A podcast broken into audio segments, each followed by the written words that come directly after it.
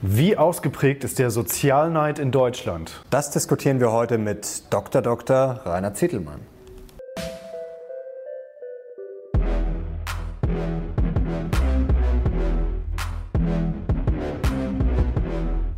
Servus Leute und herzlich willkommen in unserem neuen Video. Wir sind die Mission Money, dein Kanal für mehr Geld, Motivation und Erfolg. Und wir haben heute mal wieder einen Stammgast bei uns vor der Kamera und zwar ist es Dr. Dr. Rainer Zittelmann. Er ist Historiker, Soziologe und Reichenforscher und der Grund, warum wir ihn eingeladen haben, ist ganz einfach. Er hat nämlich jüngst die erste internationale Studie zum Thema Vorurteile gegen Reiche durchgeführt und genau darüber wollen wir heute sprechen. Herzlich willkommen. Hallo. Herr Ziedelmann, vielleicht fangen wir ganz allgemein mal an. Welche Vorurteile gibt es auf der ganzen Welt gegenüber Reichen? Das sind im Prinzip immer wieder ähnliche Dinge, ja, dass die Leute sagen, die sind zwar gut im Geld verdienen, aber es sind irgendwo äh, moralisch frag, fragwürdig, ja, sind egoistisch, sind äh, rücksichtslos, ja, und äh, sind äh, materialistisch. Ja?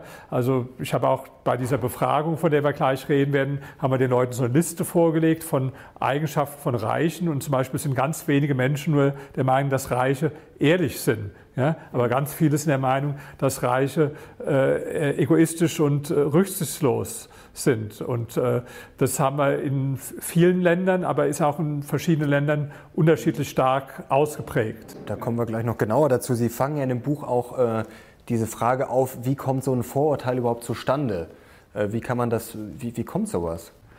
Naja, das ist, äh, ist wir, ist, ich will mal vielleicht ein bisschen anders anfangen. Es gibt ja eine Vorurteilsforschung weltweit. Mhm. Da hat man sich beschäftigt, Vorurteile über alle möglichen Minderheiten, gegen Schwarze, gegen Homosexuelle, äh, gegen Juden und so weiter, auch Vorurteile gegen Arme, da gibt es auch äh, Studien zu, aber es gibt keine große Studie, das ist jetzt die erste zum Thema Vorurteile über Reiche. Und jetzt gibt es ja aber bestimmte Erkenntnisse aus der Vorurteilsforschung, die man die es allgemein gibt und die man jetzt durchaus auch auf die Reichen anwenden kann. Ich sage mal ein Beispiel. Das ist zum Beispiel die sogenannte Sündenbock-Theorie. Ja? Das heißt, es war schon immer so, wenn irgendwo schlimme Dinge passieren, die die Menschen sich nicht so einfach erklären können, wie zum Beispiel in der frühen Neuzeit die, die, die Pest oder so zum Beispiel oder Naturkatastrophen, ja? dann können sich die Menschen das nicht erklären und dann brauchen sie immer irgendeinen Schuldigen und sagen, der war's. Damals waren es die Hexen zum Beispiel. Da wurden in Europa 40.000 bis 60.000 Hexen verbrannt, überwiegend Frauen. Ja, weil man gesagt hat, die Hexe, die hat uns jetzt die Pest irgendwo gebracht. Oder äh, die Juden haben die Brunnen vergiftet oder so. Ja. Heute ist es so ähnlich. Wir hatten ja die Finanzkrise 2008. Ja, und da hieß es dann, ja, das war der, der gierige Banker und der gierige Manager, der hat es gemacht. In Wirklichkeit eine hochkomplexe, schwierige Sache, die Finanzkrise zu erklären, wo man viele Bücher zu lesen muss, um die zu verstehen. Ja, aber für die meisten Menschen halt doch ein bisschen schwierig zu verstehen. Und die brauchen dann irgendeinen Schuldigen, eine Minderheit, auf der man es abladen kann und sagen, guck mal, der hat es gemacht, der ist schuld. Und das sind die Reichen dann. Äh, zwei Fragen. Vorurteilsforschung. Was ist ein Vorurteil? Wie ist es definiert? Wirklich wissenschaftlich in der Forschung. Und das Zweite ist, wie sind Sie bei ähm, ja, den, den Vorurteilen gegenüber den Reichen? Also wie sind Sie da methodisch vorgegangen? Also erstmal zur ersten Frage, Vorurteil. Ähm, da gibt es keine ein, einheitliche Definition. Es gibt sehr viele Definitionen in der Wissenschaft. Und ich sage mal erst, was Vorurteil nicht ist. Im allgemeinen Sprachgebrauch, wenn ich da von Vorurteilen spreche, dann meine ich ja immer, dass jemand sich vorschnell eine negative Meinung über irgendeine Gruppe gebildet hat. Wenn ich jetzt sage, er hat Vorteile gegenüber Türken, dann meine ich, er, er denkt schlecht praktisch von einer bestimmten Gruppe. Ja? Das ist äh, aber jetzt zu vordergründig gedacht, weil Vorurteile müssen auch nicht immer falsch sein unbedingt. Ja? Vorurteile oder man spricht auch von Stereotypen haben ja auch eine Berechtigung oder einen Wert.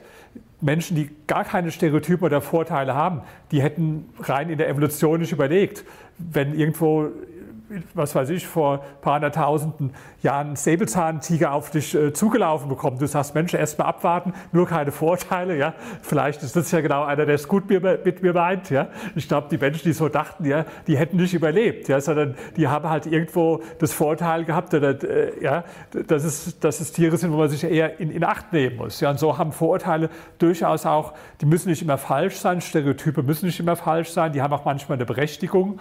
Äh, und äh, es ist auch nicht so, dass derjenige jetzt, der sich mehr informiert, wie das Wort es sagt, automatisch dann zu einer anderen Meinung kommt. Weil wenn jemand einen Vorurteil hat, dann sieht er überall nur Bestätigung dafür. Und selbst wenn er dann einen kennenlernt, der anders ist, da sagt er, ja, der ist zwar anders, aber trotzdem bleibe ich bei meiner Meinung. Ja? Deswegen sind die so zäh. Also da gibt es ganz viele wissenschaftliche Theorien drüber, über Vorurteile. Und dann sind die auch, sagen wir mal, es gibt eine Theorie, mit der ich mich beschäftigt habe, die heißt Stereotype Content Modell. Da hat man herausgefunden, dass Menschen anhand von zwei Dimensionen beurteilt werden. Das eine ist Wärme, das heißt, ist der freundlich? Wie gut meint er es mit mir? Ist es ein Mensch, der äh, ja, es gut mit mir meint oder schlecht mit mir meint? Ja? Ist es ein guter Mensch, moralisch gesehen? Und das andere ist Kompetenz. Wie fähig ist der? Ist er intelligent? Ist er fleißig? Und das sind die beiden Dimensionen, nach denen wir Menschen befragen, äh, bewerten. Mhm. Und da haben Wissenschaftler jetzt herausgefunden, dass bestimmte Gruppen, und da gehören die Reichen dazu, dass die als zwar sehr kompetent wahrgenommen werden, aber zugleich als kalt. Ja, und dann gibt es andere Gruppen, die werden als äh, warm und freundlich wahrgenommen, aber nicht so kompetent. Ob das jetzt stimmt oder nicht, will ich gar nicht so sagen. Also zum Beispiel die, die, die Hausfrauen waren jetzt in dieser Kategorie, wo man sagt, warm oder alte Menschen, warm, aber, äh, äh aber nicht so kompetent. Und die Reichen gehören in diese Kategorie, wo auch zum Beispiel äh, äh, Asiaten, in Amerika leben, reingehören, dass man sagt, die sind jetzt zwar kompetent und fleißig und intelligent, ja, aber sie führen eigentlich Negatives im Schild. Ja, und das sehen wir auch dann äh, in den Befragungen, die wir gemacht haben. Da komme ich zu Ihrer zweiten Frage, wie bin ich jetzt überhaupt vorgegangen? Also das zu erforschen jetzt. Ja. Ich habe Institute beauftragt in Deutschland, Frankreich, England und den Vereinigten Staaten repräsentative Befragungen zu machen in der Bevölkerung darüber, wie die Bevölkerung Reiche sieht. Ja? Da haben wir den Leuten Fragen vorgelegt, also zum Beispiel, ähm, bestimmte Eigenschaften ja, von Reichen, was verbinden sie eher mit, mit Reichen. Ja. Wir haben aber auch zum Beispiel mal gefragt, was interessant ist, wem gönnen sie es am ehesten, dass er reich ist? Also unterschiedliche Gruppen benannt. Unternehmer, Selbstständige, Spitzensportler, Lottogewinner, Immobilieninvestoren, Banker, Manager. Ja, und da sieht man, dass es auch da sehr große Unterschiede gibt. Also das ist klar, besonders in Deutschland hier, aber auch in anderen Ländern, dass es natürlich da auch so eine Hackordnung gibt. Also den Unternehmern gönnt man es noch eher und der, der, die Banker und die Finanzinvestoren, äh, die sind dann ganz am Schluss sozusagen der, der Hackordnung Was unter sind den denn Reichen. jetzt äh, die signifikanten Unterschiede, sagen wir, zwischen diesen vier Ländern? Vielleicht können Sie das mal ganz äh, kurz zusammenfassen? Also sind jetzt zum Beispiel die Deutschen besonders neidisch und ja. die Amis vielleicht weniger oder kann man das so nicht sagen? Da will ich noch was dazu sagen. Also es gibt auch eine wissenschaftliche Neidforschung. Ja, man muss ja erst mal fragen, weil Sie können es nicht so einfach herausfinden, welcher Mensch ist jetzt neidisch. Weil wenn Sie fragen Menschen, können Sie mal in Ihrem Bekanntenkreis versuchen, bist du neidisch? Sagt fast jeder, nee, nee, also kenne ich nicht, bin ich neidisch. Mhm. Hat man mal gemacht, da hat man Leute befragt mit so einer Neidskala von 1 bis 7. Da kam dann raus, dass 3% der Menschen nur neidisch sind. Totaler Quatsch. So. Neid ist die, das wissen wir aus der Neidforschung, die am meisten geleugnete Emotion. Ja? Mhm. Das heißt, man kann von sich alles Mögliche zugeben, aber nicht, dass man neidisch ist. Und das erklären Psychologen auch, woran das liegt. Das liegt nämlich daran, wenn ich neidisch bin, dann gebe ich ja zu, der andere hat was, was ich auch gerne hätte aber nicht habe. Und das führt ja leicht dann zu dem Grund, warum habe ich es denn eigentlich nicht? Ja?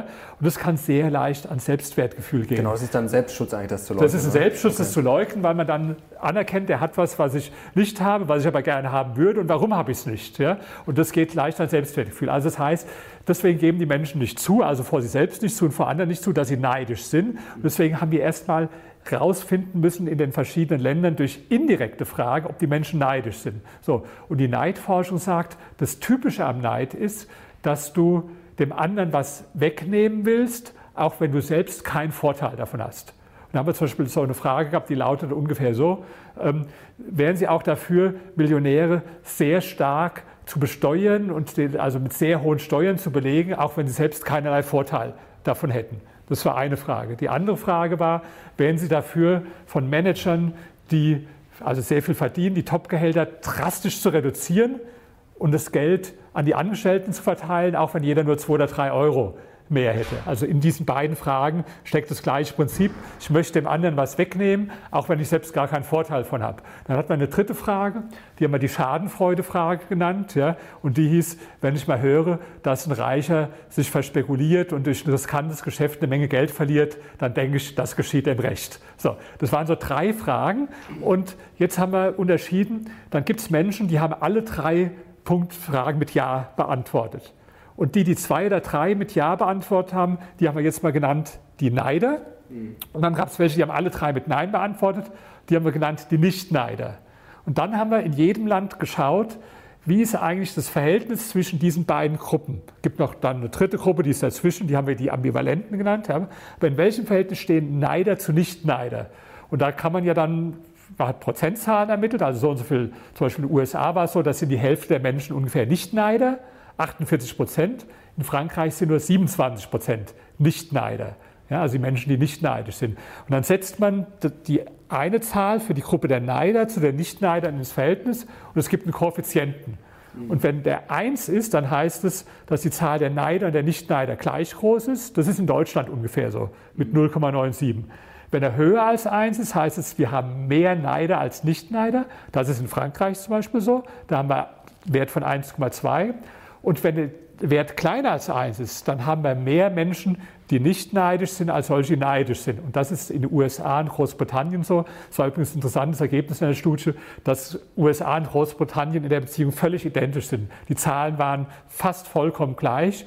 Da war der Wert nur 0,37 oder 0,42. Das heißt, wir haben da sehr, sehr viel weniger Neider als Nicht-Neider. Da werden Sie sagen, das überrascht mich jetzt nicht, hätte ich auch von den Amis so gedacht. Wissen wir alle irgendwo, dass die jetzt nicht so neidisch sind wie wir Deutschen. Wie ja? stark ist denn der Neid in der Gruppe der, Neid, äh, der, der, Reichen äh, selber ausgeprägt?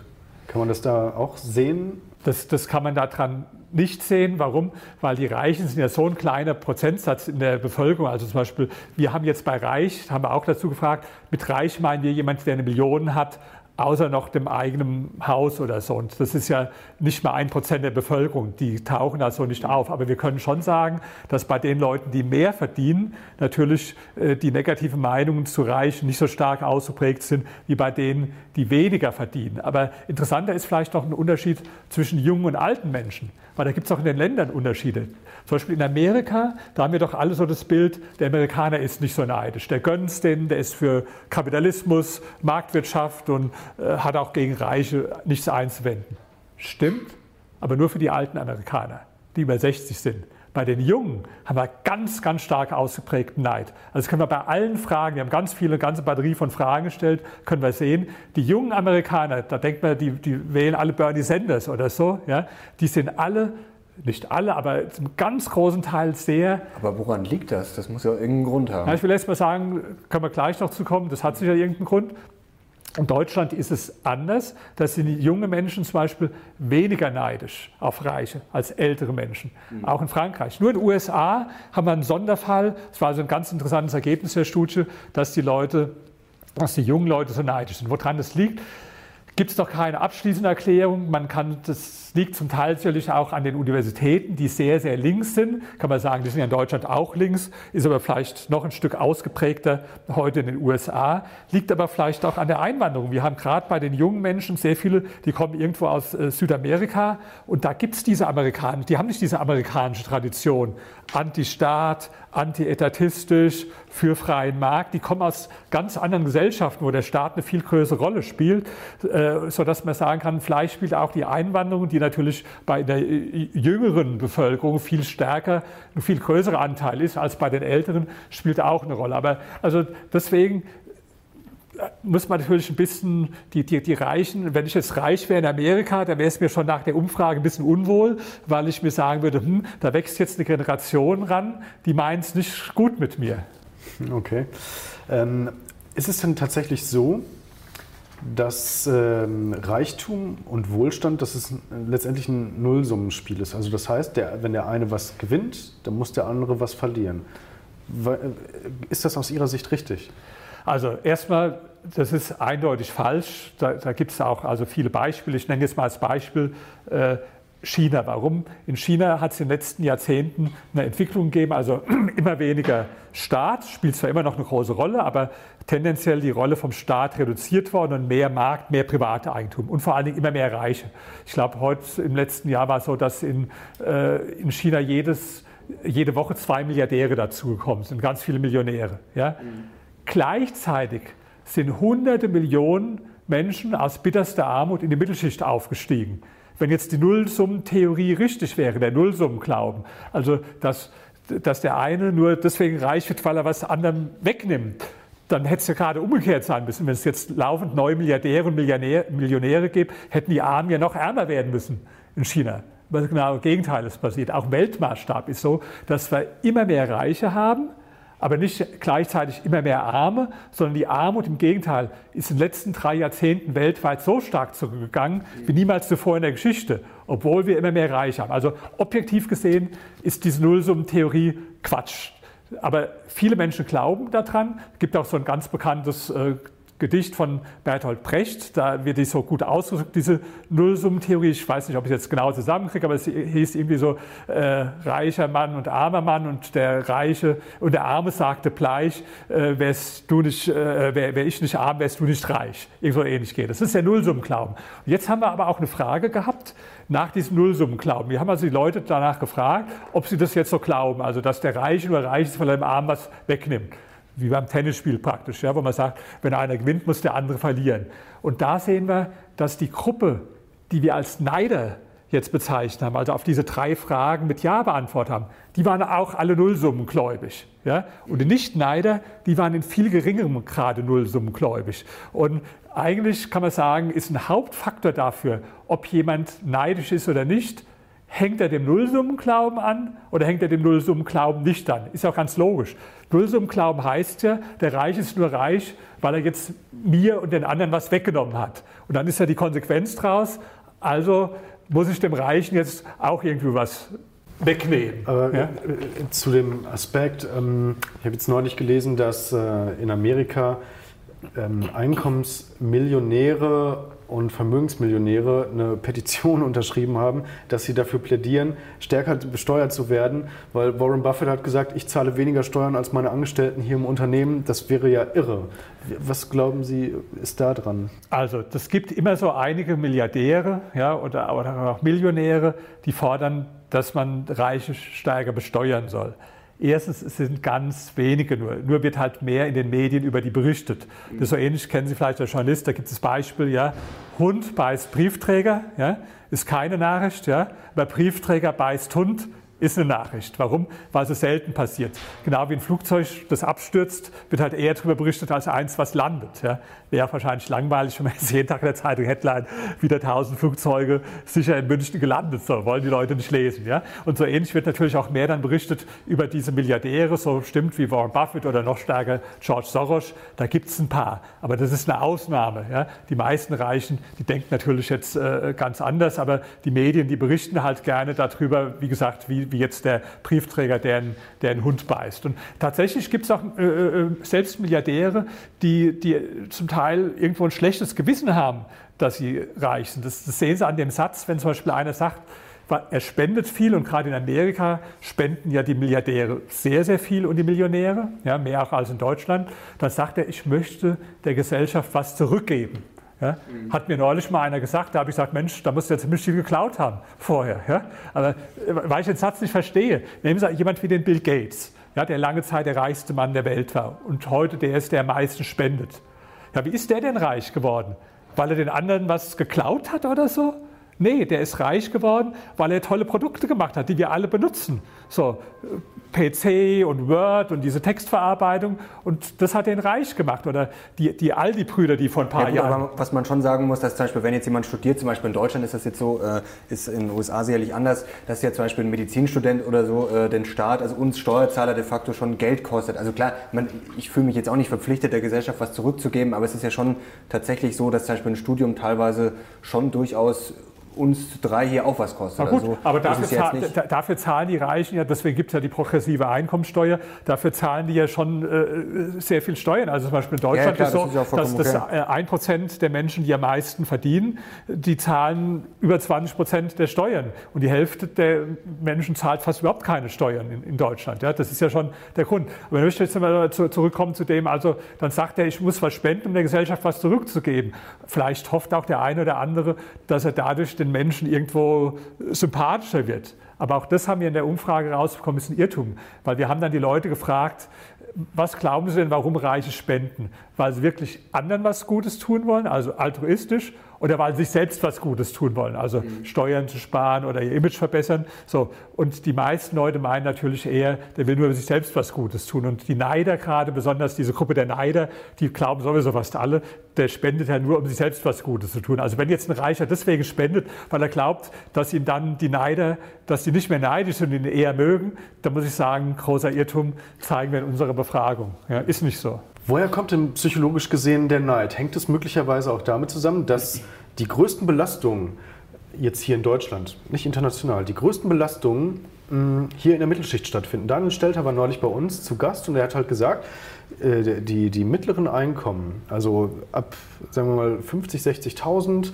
ähm, wenn man äh, Alleinverdiener ist, äh, du bist Single, Steuersatz 1, dann bist du sofort in der Spitzensteuerklasse.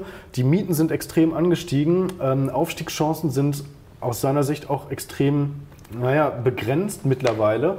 Ähm, insofern ist es möglicherweise nicht dieser Neid ein Ausdruck der nicht mehr so ganz gegebenen gesellschaftlichen Aufstiegsmöglichkeiten und dass man halt extrem geschröpft wird, wenn man in so einem Mittelschichtshaushalt ist? Also erstmal, das ist eine These, die klingt immer sehr sympathisch. Warum? Ich vermute mal, oder das vermute nicht, das weiß ich ja, dass ich wahrscheinlich 95 äh, Prozent von Ihren Zuschauern zur Mittelschicht dazugehören.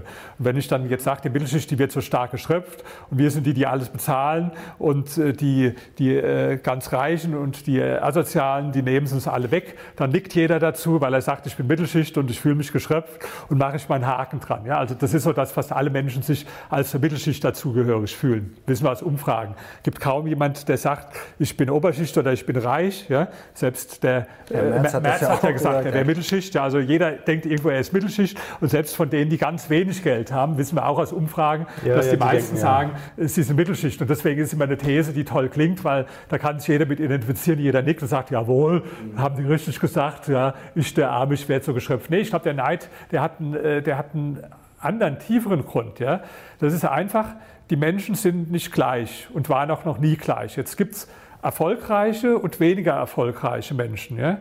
Und das ist so, dass ja nicht nur Reiche beneidet werden, sondern äh, das werden ja immer Menschen, die irgendwo in, in irgendeiner Kategorie über dem Durchschnitt sind, die werden beneidet. Also zum Beispiel schöne Frauen. Ja? Die haben ja auch das Problem, ja, dass sie zwar irgendwo bewundert werden, Reiche werden ja auch irgendwo bewundert, aber gleichzeitig beneidet werden. Ja? Deswegen sagen dann viele, ja, die schön, aber bestimmt, die, die allerhellste wird sie nicht sein. So, ja? Oder beim Fußballspieler sagen es ja auch viele. Mensch, toller Fußballspieler, aber guck mal, wie der sich hier schlecht ausdrückt oder so. Ja? Also der hat ja gerade äh, nur einen Hauptschulabschluss oder so. Also der, der cleverste ist er nicht. Und so haben die Menschen immer irgendwo das Bedürfnis, wenn jemand erfolgreich ist in irgendeinem Bereich und ein paar Pluspunkte hat, über die man nicht diskutieren kann, mehr Geld, besseres Aussehen, tolle sportliche Fähigkeiten oder vielleicht ein Wissenschaftler, wo man sagt, ja, mag ja intelligent sein, aber ist bestimmt ein bisschen lebensfremd, der so äh, lebensfremder Professor oder so. Ja, also dann versucht man immer dem Menschen,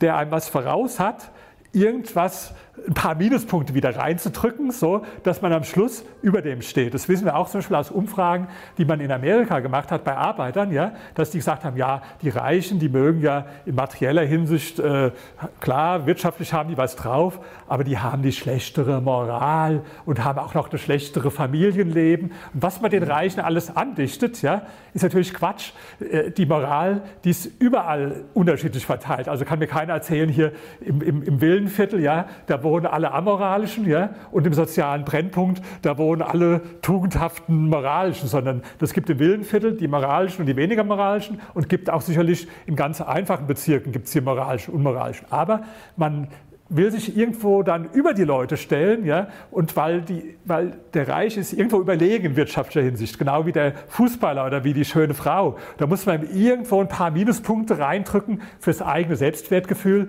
dass man dann irgendwo doch wieder sich über den stellen kann. Ja, der hat eine Menge Geld, aber moralisch ist der schlecht. Und damit hat man auch eigentlich eine gleichzeitige Erklärung, warum man selbst kein Geld hat, das machen gerade Intellektuelle gern. Ja, ich habe ja die bessere Moral. Also da ist meine eigene wirtschaftliche Erfolglosigkeit sogar noch ein Beweis, was ich für ein moralischer Mensch bin. Nach dem Motto, ich ja? will gar nicht reich sein, ich will gar nicht tauschen mit dem. Das ist ja dann auch wieder eine Art von Selbstschutz, was ja auch so ein gewisses Vorurteil ist bei Reichen oder auch bei Erfolgreichen, ist ja oft so nach dem Motto, entweder, okay, der hatte Glück, der hatte reiche Eltern, also hatte bessere Voraussetzungen als ich oder was ja auch ganz gerne gemacht wird, einfach zu sagen, okay, das ist ein Genie, äh, das, das kann ich sowieso nicht erreichen. Ist das auch so ein typisches Vorteil, dass man das immer ähm, auf gewisse Sachen schiebt, aber nie sagen würde, okay, der hat einfach hart dafür gearbeitet, sondern äh, das ist halt einfach ja, so Gott gegeben sozusagen. Ja, also es gibt eine, eine Menge Vorteile. Es gibt auch positive Vorteile über Reiche. Ich setze mich jetzt mal an dem an, was Sie eben gesagt haben, hart gearbeitet. Ja, mhm. ja die, die meisten Menschen sagen eher, Reiche sind fleißiger als, äh, als andere Menschen. Ja? Und das bezeichne ich jetzt als positives Vorurteil. Warum?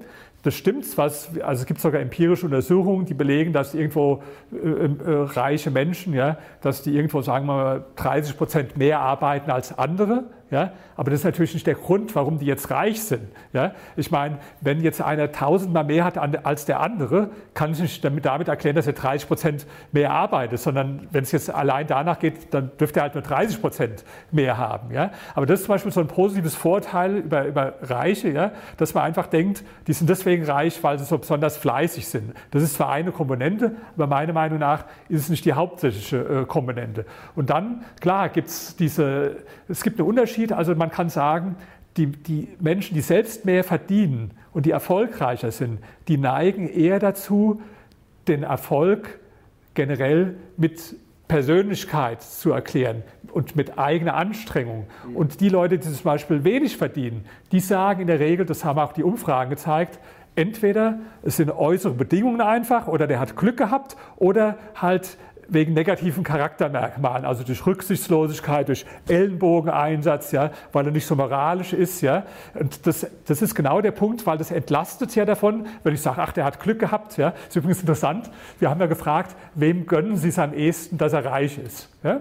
So, und da waren bei den Leuten, die wenig verdienen, die haben es besonders dem Lottogewinner gegönnt.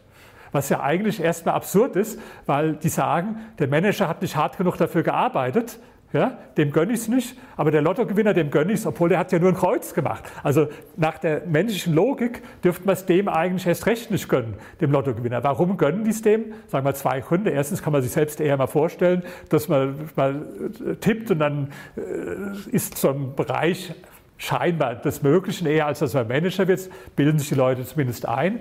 Und zum anderen, wenn ich sage Glück, dann habe ich halt immer dann geht es nicht an mein Selbstwertgefühl. Ausrede, weil, weil, ich meine, welche Frau wirft ihr Mann vor, Mensch, du, du tust jede Woche die falschen Kreuze machen so. Du gewinnst nicht im Lotto. Das wirft doch keine Frau ihrem Mann vor. Ja? Also, dass er jetzt kein Glück hat.